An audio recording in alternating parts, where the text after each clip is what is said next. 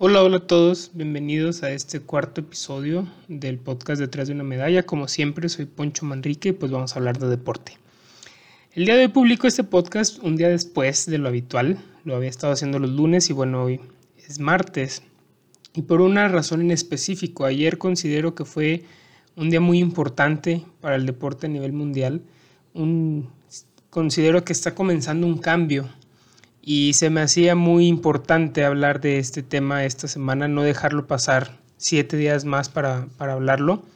Y pues bueno, por eso es que estoy grabando este, este podcast después de lo habitual para abordar mejor y de mejor manera este tema.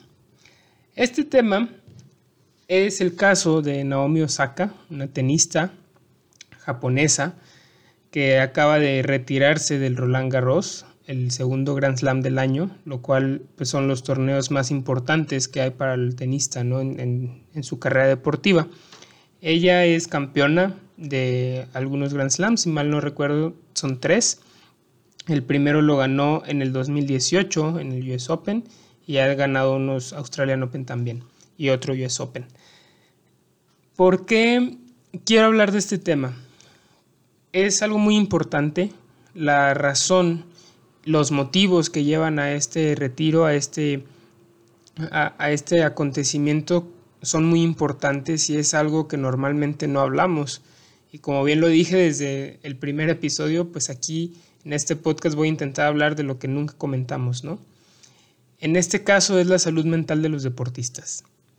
Un tema muy complicado en el cual quiero dejar muy en claro que yo no soy ningún especialista, yo no soy psicólogo, yo voy a yo, tengo a mi psicóloga con la que trato las cuestiones deportivas, pero bueno, voy a hablar más como deportista, no tanto como un especialista, porque pues yo no soy ningún especialista, simplemente lo he vivido, ¿no? A lo largo de mis años como deportista y de mi carrera deportiva, pues he pasado diferentes situaciones en las que ha sido necesario eh, recibir ayuda o pedir apoyo en la cuestión de la salud mental por el desgaste emocional principalmente que esto conlleva. Para poner, ponerlos un poco en contexto, eh, en el tenis, cuando juegan en algún torneo, siempre hay las famosas ruedas de prensa después del partido, las cuales pues tienen que dar los jugadores cuando ganan o cuando pierden. Históricamente, pues se ha visto que cuando el jugador pierde o cuando el atleta pierde y que va a estas ruedas de prensa, pues son difíciles, ¿no? En, lo personal, a mí me gusta mucho ver a los deportistas hablar después de, de, competir, porque bueno, es una visión muy distinta a cuando los ves en que les hacen alguna entrevista en sus casas o algo así. Cuando acaban de competir, pues bueno, empiezas a ver unas respuestas muy diferentes. Pero es muy difícil ver las, las ruedas de prensa de los deportistas que pierden, porque pues al final del día yo creo que lo que menos quieren hacer es estar contestando preguntas de la prensa. Pero, pues es algo que deben de hacer por reglamento, si no lo hacen los multan. De hecho, como lo había comentado en, unos episodios anteriormente, yo estaba leyendo el libro de Andrea Agassi e inclusive él comenta que hubo algunos torneos en los que él decidió no ir a la rueda de prensa y pues bueno, recibió una multa económica por hacer eso, ¿no? Entonces, Naomi Osaka ha sido una tenista que desde mi punto de vista es muy sincera, es muy transparente al momento de estar en estas ruedas de prensa, es muy, es muy ella. Te das cuenta que sus respuestas son reales, que no es algo ensayado, que no es algo que ya le dijeron cómo contestar, sino que verdaderamente en ese momento piensa las respuestas y las dice, lo cual pues puede ser un arma de, de dos filos, ¿no? Pero bueno, e, esa es su manera de ser sin duda pues es una, mujer y una persona un poco introvertida y que no se nota que no se siente muy cómoda el, con la fama o con el estar hablando con tanta gente o enfrente de, de estadios o de canchas con, con multitudes muy grandes, ¿no? Pero bueno, es su forma de ser y no tiene nada de malo. Lo que sucedió fue que antes de empezar el Roland Garros, unos dos, tres días antes, la semana pasada, ella saca un comunicado en el que dice que no va a participar en ninguna rueda de prensa de todo el torneo, que esto lo hace pues como en una manera de, cuidar su salud mental y, que, lo hace principalmente por las entrevistas tan duras y complejas que ha habido a lo largo de la historia cuando algún deportista pierde y que ella lo que ve es que pues principalmente no, se, no hay una preocupación por la salud mental del atleta, simplemente pues es como, es más, ni siquiera es un tema a tratar. Lo cual pues generó mucha, pues empezó una revolución mediáticamente, me gustaría denominarlo así, porque muchas opiniones encontradas, muchos deportistas, la verdad es que yo casi todos los deportistas que he visto veo que están a favor de lo que está haciendo Osaka y muchas otras personas que veo que principalmente es gente que no fue deportista, pues en contra, ¿no? Mi opinión al respecto en este primer punto, y quisiera en el siguiente episodio de la próxima semana hablar ya más en concreto de la cuestión de la prensa deportiva, pero en este caso, pues yo, yo en, el momento en, ese momento dije que era algo muy bueno, o sea, y lo sigo diciendo, yo creo que era una manera de dar a conocer un punto y lo hizo de una manera muy buena, porque al final del día era hacer entender que también nosotros como deportistas pues tenemos sentimientos, ¿no? Y, que yo lo he vivido, cuando terminas una mala competencia, no quieres hablar ni contigo, no quieres hablar ni con tu psicólogo o psicóloga, con, ni con tu entrenador, no quieres hablar con nadie, porque quieres recapacitar, quieres poner tu mente en blanco y decir, bueno, ¿qué fue lo que hice mal? En muchos casos, muchos otros, pues bueno, cada, cada deportista lo, lo afronta de diferente manera, pero generalmente pues yo las opiniones que encuentro es eso, ¿no? Cuando uno le va muy mal en una competencia, pues lo último que quieres hacer es estar hablando con la prensa. No porque no queramos a la prensa, pero porque no quieres hablar con nadie. Entonces, después de ver varias entrevistas muy difíciles, con preguntas muy incómodas a los deportistas, principalmente estas ruedas de prensa en, tenis, pues yo entendí la situación y lo que dijo Osaka, porque al final del día nosotros como deportistas estamos ahí para competir y para ganar. No estamos para ser unos muy buenos eh, gente de no tanto de espectáculos, sino no, no estamos ahí por cómo contestamos preguntas. No están ahí ellos como tenistas en los torneos más importantes por cómo se manejan mediáticamente. Claro, eso ayuda. Ayuda mucho con los patrocinios, ayuda mucho con el, con, con el ingreso económico, ayuda mucho con la fama. Pero al final del día, siento que mucha gente pierde de vista el por qué hacemos el deporte que hacemos, por qué estamos ahí, por qué lo practicamos. No estamos ahí para estar en las ruedas de prensa y ser famosos. No estamos ahí para terminar una competencia y tener a 10 reporteros preguntándote sobre, sobre esa victoria. Estamos ahí porque queremos ganar. Estamos ahí porque queremos demostrar que somos el mejor o la mejor en esa competencia. Entonces, aplaudo mucho esa decisión, la primera decisión que tomó Saka, porque es hacer llegar esa idea, ¿no? Dar a conocer ese punto que por muchos años se ha estado ocultando.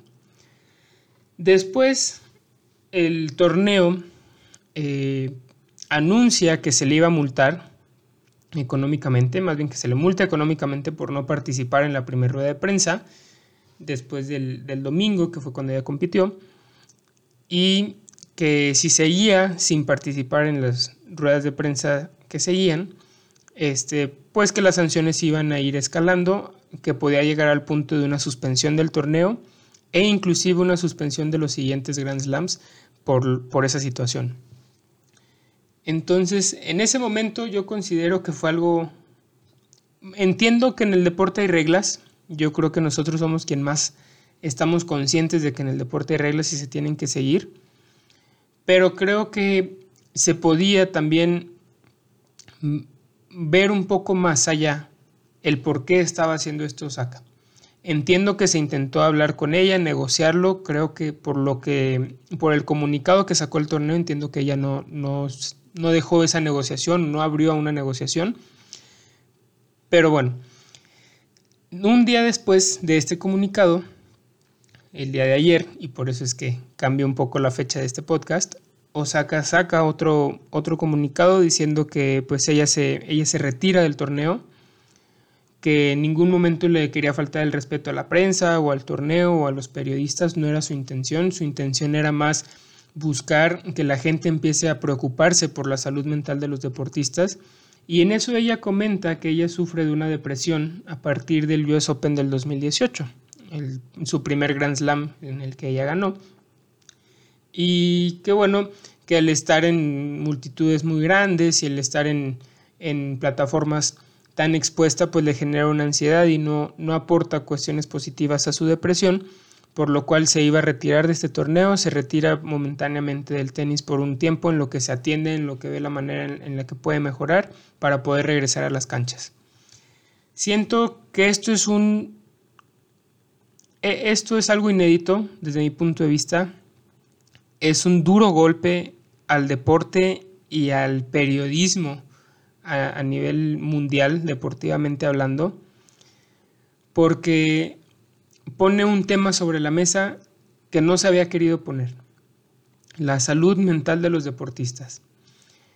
Creemos que al ser estas personas, estos deportistas tan exitosos y tan valientes y tan victoriosos, no tienen problemas. Llega un momento en el que los empezamos a, a creer que son dioses inclusive, aunque suene absurdo, pero es una realidad mucha gente pensar en Messi, pensar en Cristiano Ronaldo, pensar en Michael Phelps, pensar en, LeBron James, en Tiger Woods, en Roger Federer, empezamos a creer que son perfectos, porque han estado lo más cercano a la perfección posible o para muchos han sido perfectos en su actuar. Y yo siento que ese es el problema, porque los deportistas somos seres humanos, como tú, como yo, como cualquier otro. Tenemos problemas y los tenemos que atender. Porque las victorias no te dan únicamente felicidad. Porque todo el recorrido que necesitamos pasar para llegar a una victoria es difícil, es complejo. Es muy fácil decir sí, pero vale la pena porque ganas. Pero ¿en verdad valdrá la pena? Esa es una, esa es una muy buena pregunta que nunca estamos dispuestos a contestar. Y que es muy fácil decir de fuera. ¿Qué es lo que está poniendo sobre la mesa Osaka, discutir eso, discutir que las competencias, que las federaciones internacionales, que las federaciones nacionales, que los patrocinadores de deportistas se empiecen a preocupar por la salud mental del deportista. Se empiecen a preocupar y que digan, el deportista no es únicamente las medallas que tiene, es saber si está bien emocional y mentalmente. ¿Cuántos deportistas sufren de depresión hoy en día a raíz de lo mismo? es un tema que ha estado empezando a salir, pero que no queremos ver. Y yo siento que ahí es el problema también. Tenemos que empezar a verlo. Es algo que Michael Phelps ha promovido mucho últimamente, la cuestión mental en los atletas, en, todas las personas y principalmente en los atletas. Y, inclusive han salido notas y de, de él en las que declara que él ha tenido pensamientos suicidas. Algo que mucha gente yo creo que omite porque pues es el máximo medallista en Juegos Olímpicos y pensar que sufre de depresión, pensar que ha tenido pensamientos suicidas, yo creo que para muchos es absurdo. Muchos pensarán que si él lo tiene todo, si él ha ganado todo, pues no es posible que él padezca de, estos, de estas enfermedades. Pero es una realidad y es lo que tenemos que entender, es lo que tenemos que poner sobre la mesa, discutir y atender. Porque si seguimos con los ojos tapados únicamente prendiendo la tele y viendo cuando ganan, ver cuando levantan un trofeo, cuando les cuelgan una medalla en el, en el cuello, pues entonces estamos omitiendo toda una carrera deportiva. Entonces no es que estemos apoyando al atleta, es que estamos apoyando a quien gana. Es que somos convenencieros en ese aspecto porque entonces aplaudimos al que gana, pero no nos importan todos los demás. ¿Y en dónde está esa salud de todos los demás? A mí se me hace muy importante y voy a comentar esta experiencia personal desde hace muchos años cuando yo acudía a sesión eh, con una psicóloga. Se me hizo muy interesante cómo tenemos esta creencia que la psicología deportiva es más una cuestión de herramientas de respiración, de concentración, de visualización. Pero va más allá. Yo cuando empecé a tratar también problemas personales con, con mi psicóloga, fue cuando empecé a notar un cambio en mi rendimiento deportivo. Normalmente queremos separar mucho esos dos temas. creemos que una cosa es lo deportivo y otra cosa es lo personal. Lo personal ve y atiende al otro lado. Aquí lo que importa es lo deportivo. Aquí tienes que tener carácter, ser fuerte, porque lo personal pues ya tus abrazos, ese es tu problema. Pero lo deportivo es lo que importa. Y ese es el problema en México y en muchos países del mundo y en el deporte a nivel mundial. Tenemos que entender que las dos cosas van de la mano, porque si tenemos problemas personales, nuestro rendimiento deportivo va a disminuir. Y lo, lo más importante no es que acabemos con nuestros problemas personales, eso siempre van a estar, simplemente atenderlos. Como cualquier ciudadano, atiende sus problemas personales para poder ser un mejor trabajador, ser un mejor esposo, ser una mejor mamá, ser un mejor empresario. Todos tenemos que tratar nuestros problemas personales para poder ser un, mejor ser humano y poder rendir mejor. Como deportistas es lo mismo. Yo invito a, a los compañeros deportistas que están escuchando este podcast, a los papás de hijos deportistas, que se acerquen a la psicología, que no vean la psicología deportiva únicamente como un psicólogo que te dice cómo respirar y que te dice cómo visualizarte en un podio. No es únicamente eso, son herramientas sí, pero también es atender los problemas personales, los problemas que hay en casa, los problemas que te han ocasionado también el deporte, los momentos difíciles del deporte y las consecuencias que esto ha tenido en tu vida. Se me hizo muy, muy interesante que Osaka mencionara ese, ese acontecimiento en el US Open del 2018 porque yo recuerdo haber visto esa final en la que ella jugó contra Serena Williams en el US Open, una final muy controversial porque hubo problemas entre Serena Williams y, el juez, en el cual le, le puso alguna sanción y la gente estaba muy molesta con el juez porque es Serena Williams y en Estados Unidos, pues claro que es, tiene demasiado apoyo, se podría decir. Entonces, en el momento en el que ganó Osaka, joven, su primer Grand Slam contra una de sus ídolas, la gente empieza a buchar cuando le dan el trofeo.